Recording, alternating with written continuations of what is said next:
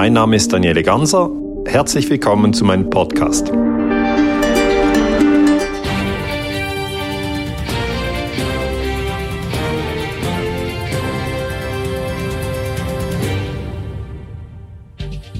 Heute bei mir zu Gast Dr. Daniele Ganser. Er ist Schweizer Friedenswissenschaftler und Historiker. Herzlich willkommen. Hallo Frau Brötzner, vielen Dank für die freundliche Einladung. Befinden wir uns in der Nähe von Linz. Sie sind heute ausgebucht, Ihre Veranstaltung mit über 600 Menschen. Was erwarten diese Menschen von Ihrem Vortrag? Worum wird es da gehen? Ich werde über den Krieg in der Ukraine sprechen und ich werde erklären, dass natürlich am 24. Februar 2022, also jetzt in diesem Jahr vor acht Monaten, Russland in der Ukraine einmarschiert ist und dass das illegal ist. Und das hört man ja jeden Tag ähm, auf allen Kanälen am Fernsehen. Aber es gibt eben auch eine Vorgeschichte. Ich werde erklären, es gab die NATO-Osterweiterung, das war ein Wortbruch gegenüber Russland. Dann gab es die Einladung ähm, von den USA, Präsident Bush war das damals, der 2008 gesagt hat, wir möchten die Ukraine in die NATO einladen. Das war eine Provokation. Die Russen haben gesagt, wir wollen, dass die Ukraine neutral bleibt. Die Amerikaner hat es nicht interessiert. Und dann werde ich auch erklären, dass es 2014 einen Putsch gegeben hat in der Ukraine und dass die USA diesen Putsch durchgeführt haben. Äh, Victoria Nuland war damals zuständig. Und dann gab es acht Jahre Bürgerkrieg äh, von 2014 bis 2022 und erst dann kam die Invasion. Also man muss eben die ganze Geschichte äh, erzählen, weil sonst äh, kann man nicht verstehen, wie kompliziert dieser Konflikt ist. 2014 hat sich ja nicht wirklich jemand dafür interessiert. Das ist ziemlich untergegangen. Was war der Punkt, der die Menschen bewegt hat, dass sie diesen Konflikt plötzlich so wahrgenommen haben, dass der jetzt so in den Mittelpunkt gerückt ist? Das war wirklich die russische Invasion. Also die Invasion wirklich jetzt vom Februar 22 hat das Thema Ukraine äh, in den Schlagzeilen auf Platz eins gebracht. Und da war ja vorher Corona, muss man auch sagen. Also die Leute waren gerade im Jahr 2020 und im 2021 mit Corona beschäftigt, äh, mit Impfung oder Impfschäden oder ob das hilft, ob das nicht hilft, äh, ob die Regierung die Wahrheit sagt, ob man dann Medien vertrauen kann. Also das war 2020 und 2021 eine sehr intensive Zeit. Ähm, und jetzt würde ich sagen, ähm, ist Corona weg habe ich den Eindruck. Also ich komme ja aus der Schweiz, bei uns ist es so, ich weiß nicht, hier in Österreich vielleicht ähnlich. Ähm, und Ukraine ist da. Und dann wollen die Leute wissen, ja, was ist eigentlich los? Wo kommt der Krieg her? Und da sagen sie richtig, 2014 hat es niemand interessiert. Und das, was wir eigentlich 2014 gehört haben, ist, dass die Krim sich abgespalten hat von der Ukraine. Die Krim ist diese Halbinsel im Süden, im Schwarzen Meer. Ähm, und es ist tatsächlich so, die hat sich abgespalten. Aber da muss man auch genauer hinschauen und sagen, ja, warum hat sich denn die Krim abgespalten? Und die Antwort ist, ja, weil es zuvor einen Putsch gegeben hat, am 20. Februar 2014. 2014. Und bei diesem Putsch haben Scharfschützen sowohl Demonstranten erschossen als auch Polizisten. Und das hat maximales Chaos erzeugt, weil die Demonstranten haben dann gedacht, die Polizisten haben geschossen und die Polizisten haben gedacht, ja, die Demonstranten haben geschossen und niemand hat verstanden, dass da eine geheime dritte Gruppe reinging und von beiden ähm, äh, Konfliktparteien eben ausgewählt erschossen hat und sich dann wieder zurückgezogen hat. Und in der historischen Forschung wird das jetzt untersucht. Und ich kann nur sagen, das war ein sehr brutaler Putsch. Aber Sie sagen richtig, 2014 hat es niemand interessiert. Dieses Schwarz-Weiß-Denken, was da begonnen hat, wo wir gesagt haben, alles aus Russland ist schlecht, alles was aus der Ukraine kommt, ist positiv. Ist das angebracht? Wer ist da wirklich schuld oder gibt es einen Schuldigen oder sollte man das ein bisschen mit ein bisschen an Abstand betrachten, das Ganze? Ja, Frau Preutzner ist eigentlich so, es gibt Teilschuld. Ja, es gibt Teilschuld. Putin hat eine Teilschuld für die Invasion, weil es ja der Präsident von Russland hat die Invasion befohlen. Aber der amerikanische Präsident Joe Biden war Vizepräsident unter Obama im Jahr 2014. Jetzt ist er Präsident in den USA und er hat diesen Putsch gemacht 2014. Und darum trägt eben auch Biden eine Teilschuld. Und darüber wird überhaupt nicht gesprochen. Man hat immer so das Gefühl, Biden hat überhaupt nichts mit der Ukraine zu tun. Da kann ich als Historiker sagen, stimmt nicht. Er war Vizepräsident, als der Putsch gemacht wurde.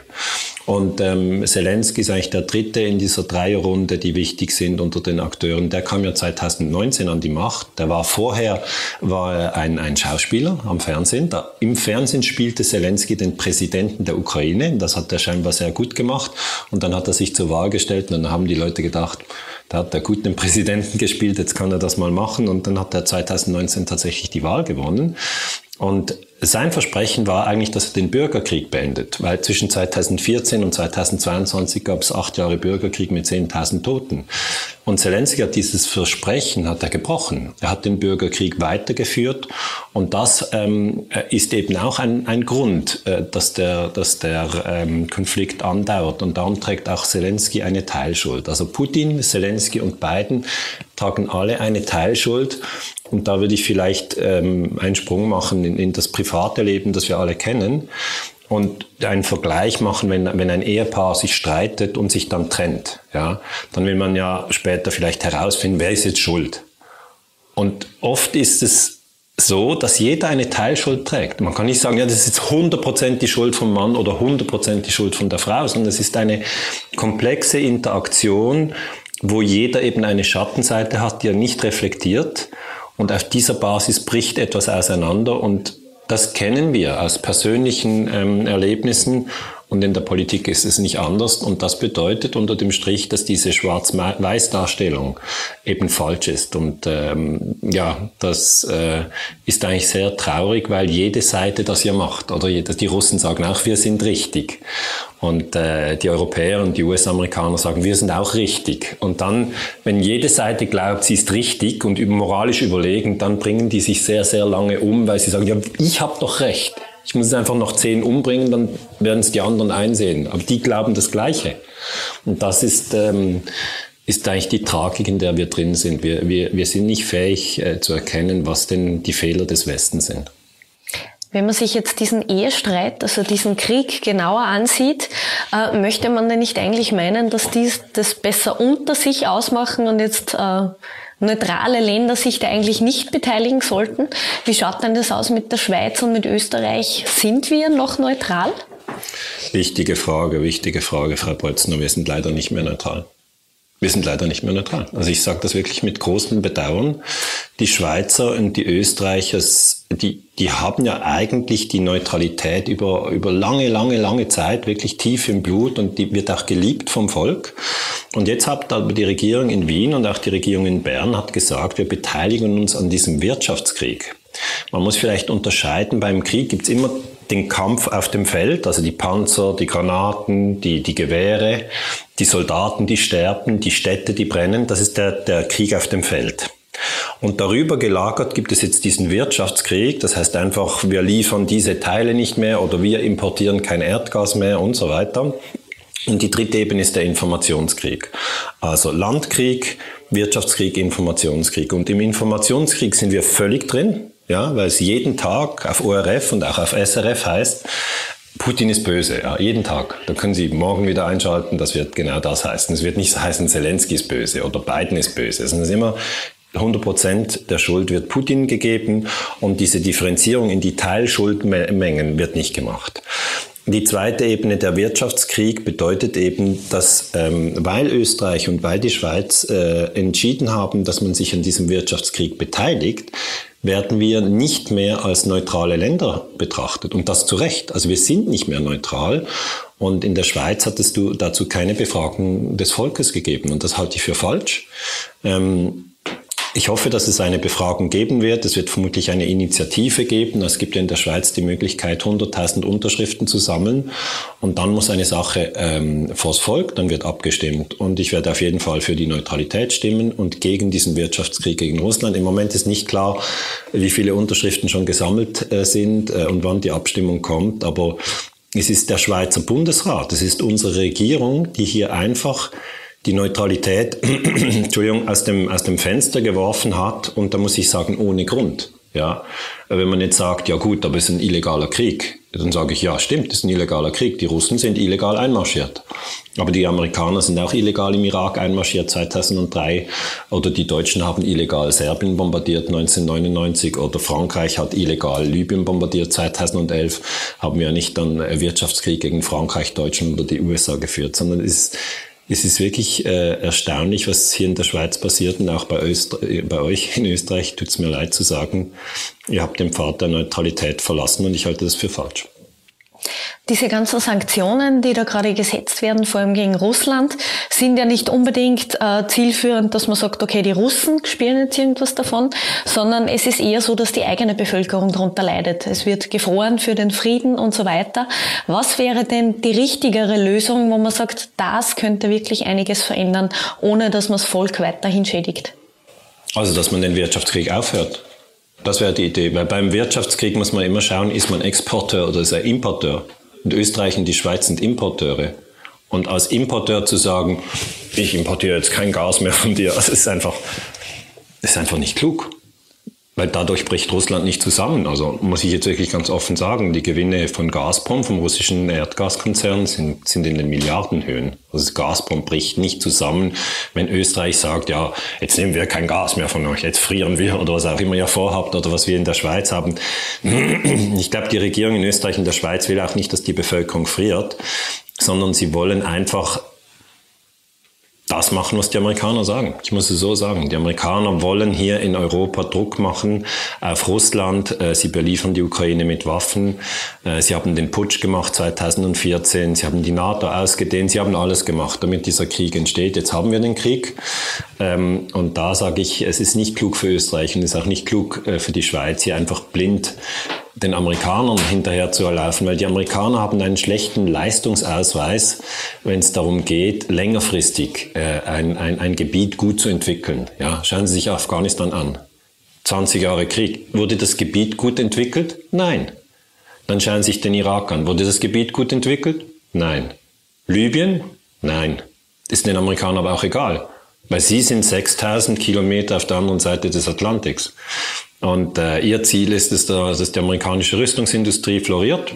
Da kann man Afghanistan Schutt und Asche legen, auch Ukraine spielt keine Rolle. Ähm, und das Ziel der Amerikaner ist, die großen Rivalen zu schwächen. Das ist Russland, China und Deutschland. Deutschland ist die viertgrößte Wirtschaftsmacht auf der Welt, nach äh, USA, äh, China, Japan. Und wenn die Deutschen ihre Wirtschaft jetzt äh, mit den Erdgasimporten, die sie unterbrechen, in den Boden fahren, dann ist das im Interesse der Amerikaner.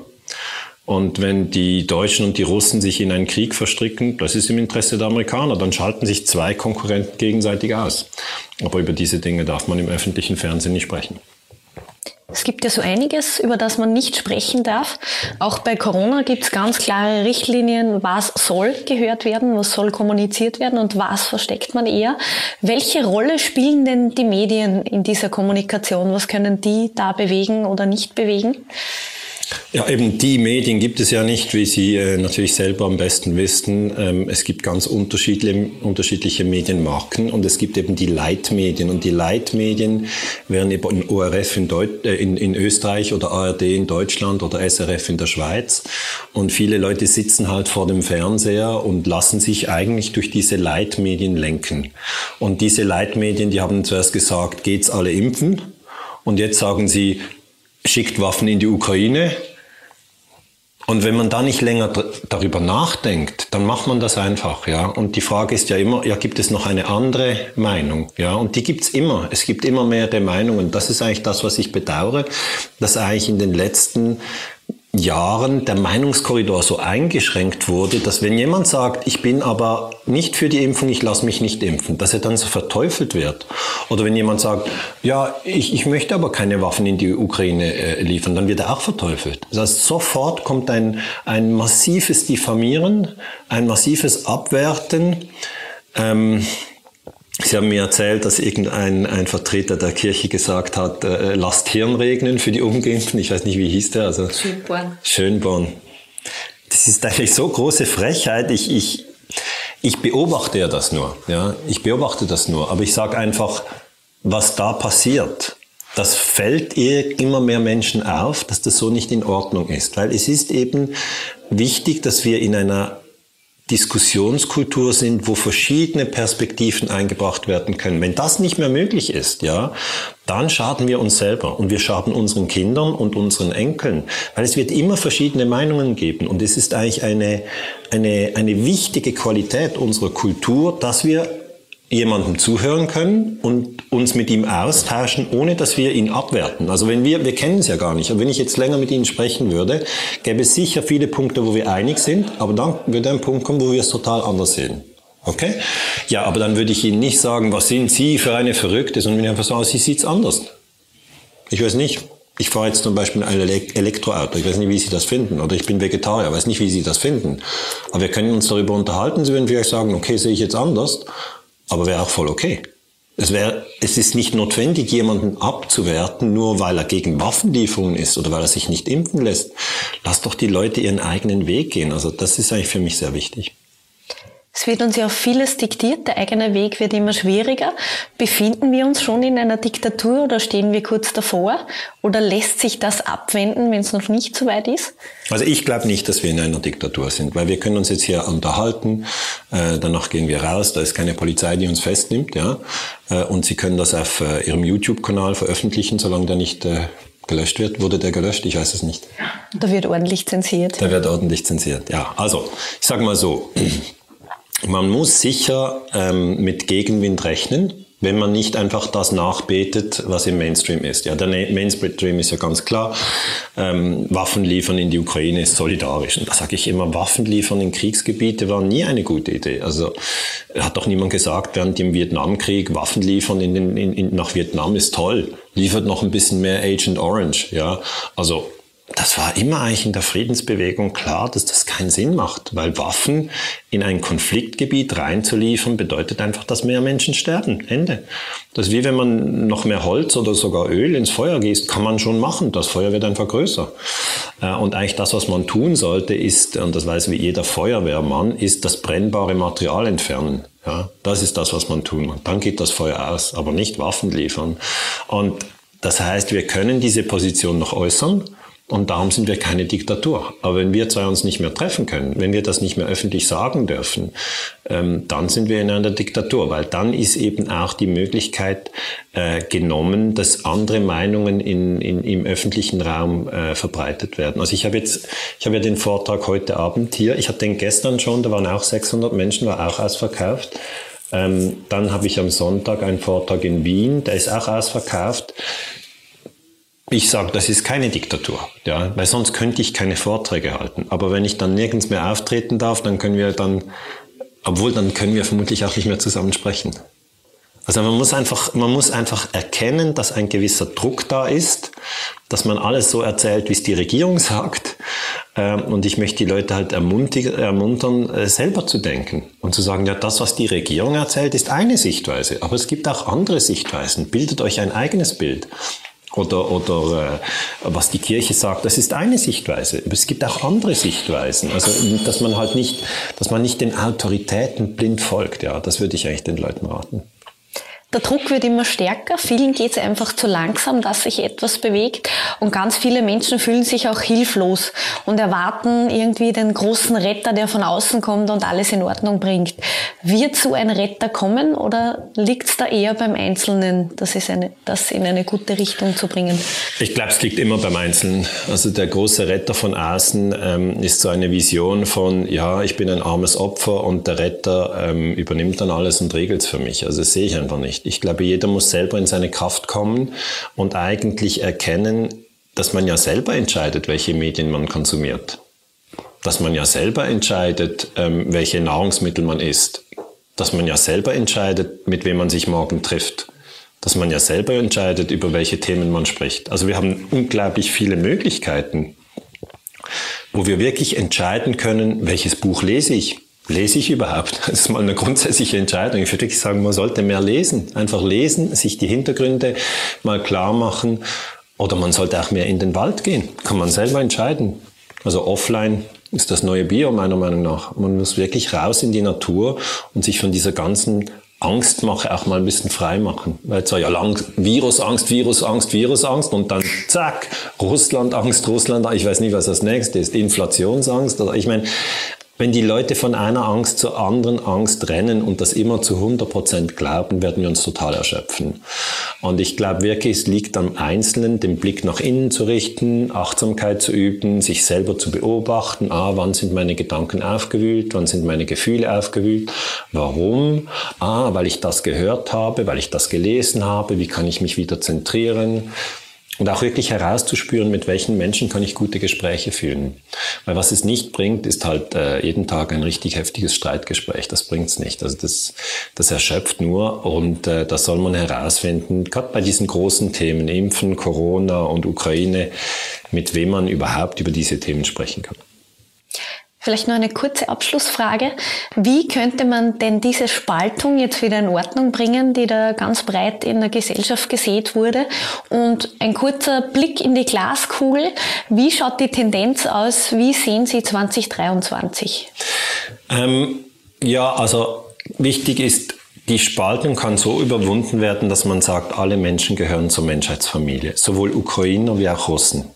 Und wenn man jetzt sagt, eine Gruppe gehört zur Menschheitsfamilie, die andere nicht, dann gibt man die zum Abschuss frei. Ja, das sollte man nie machen. Man soll immer sagen, es wohnen wunderbare Menschen in Russland, es wohnen wunderbare Menschen in der Ukraine. Natürlich gibt es in beiden Ländern und auch in den USA oder in Deutschland oder in der Schweiz oder in Österreich gibt es auch Verbrecher. Es ist einfach so.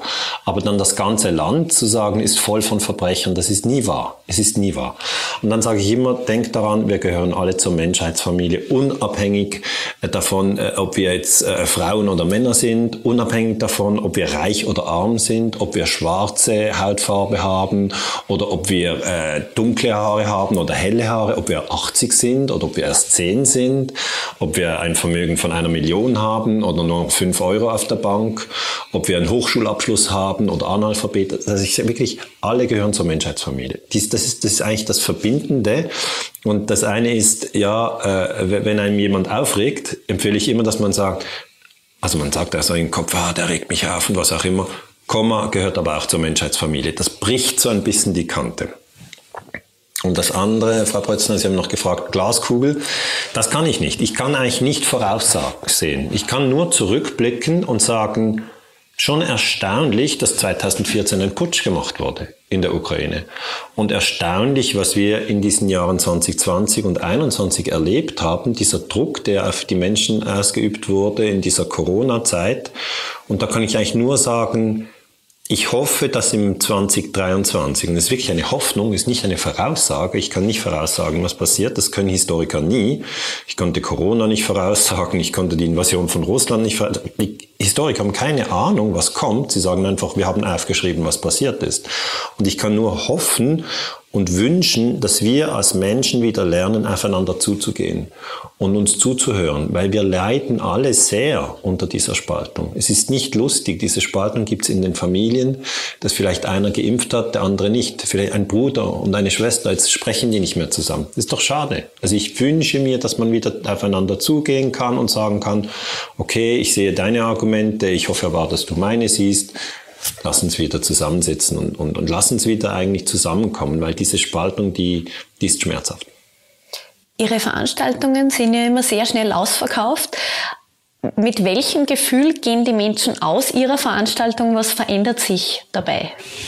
Ich hoffe mit einem guten Gefühl, aber das müssten Sie natürlich die Menschen fragen. Die meisten, die kommen, ähm, sind eigentlich schon ziemlich wach und sagen, ah, da gibt's verschiedene Themen und das interessiert mich auch noch. Und die sind eher wach, die sagen, das interessiert mich, ah, das ist noch spannend, ah, komm noch mit, gehen wir zum Ganzer, hören wir uns noch den Vortrag an. Die streiten nicht untereinander, sondern die, die möchten jetzt eigentlich wissen, ähm, wie kann man in dieser, in dieser Zeit sich selber stabilisieren. Das sind die Dinge, die ich zuvor gesagt habe. Ich werde es auch heute Abend im Vortrag sagen, äh, der ja ausverkauft ist, richtig. Das ist so, dass der Blick nach innen sehr wichtig ist. Ja, wir müssen merken, wann wir aufgewühlt sind. Und dann müssen wir herausfinden, warum wir aufgewühlt sind. Und dann müssen wir Techniken haben, uns wieder zu beruhigen. Weil niemand kann dauernd aufgeregt sein. Das ist einfach auch ungesund. Ja. Und dann eine Technik, sich wieder zu beruhigen, ist eben zu sehen, dass vieles in bester Ordnung ist, in der Natur zum Beispiel, oder dass man doch gute Freunde hat und dass man für das dankbar sein soll. Oder dass wir alle Zugang haben zu Nahrungsmitteln. Ja. Früher haben die Historiker gedacht, wenn mal alle das ganze Jahr lang Zugang zu Nahrungsmitteln haben, dann wird der allgemeine Glücksgefühle ausbrechen. Ist ja nicht so. Ist ja nicht so.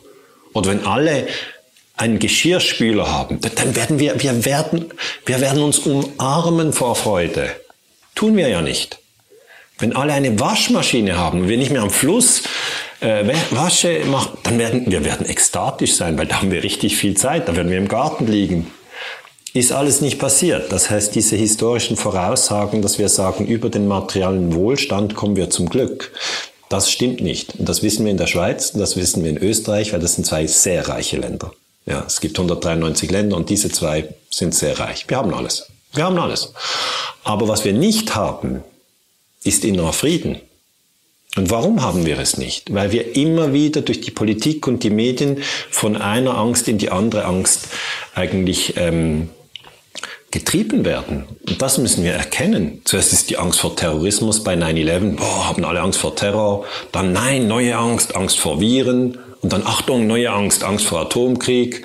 Und die nächste ist dann Angst vor Energieknappheit oder dass sich das Geld entwertet. Was, was alles passieren kann. Aber die Angst selber hält uns in einer inneren Anspannung und verhindert eigentlich, dass wir, dass wir ein gutes, erfülltes und zentriertes Leben führen können. Und das möchte ich den Menschen in den Vorträgen eigentlich wieder in Erinnerung rufen. Das heißt wieder zurück zum Inneren, zum eigenen Selbst. Ja, weil letzten Endes ist jeder mit sich zusammen, bis er stirbt. Also das ist garantiert. Die Politiker kommen und gehen, die Journalisten kommen und gehen, aber mit sich selber ist man zusammen, bis man stirbt. Und wenn man das lernt, diese Techniken, und das sind immer mehr Menschen, die das jetzt lernen, die das die sind vielleicht 50 oder 30 oder 70, also ist egal, wann man das lernt.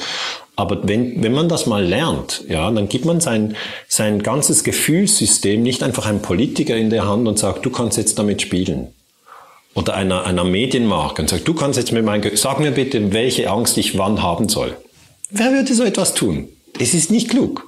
Es ist wirklich nicht klug. Und das haben immer mehr jetzt gemerkt und merken, ah, die versuchen mich immer in eine andere Angst zu lenken. Das ist so offensichtlich jetzt und das ist vielleicht auch der Vorteil unserer Zeit. Es ist so offensichtlich, dass jetzt ein guter Moment ist, das zu lernen. Dass man aussteigt aus der Angst. Ich finde, ja. Vielen Dank fürs Interview, für Ihren wertvollen Einsatz und weiterhin alles Gute, auch viel Erfolg für den heutigen Vortrag. Danke, Frau Potzner.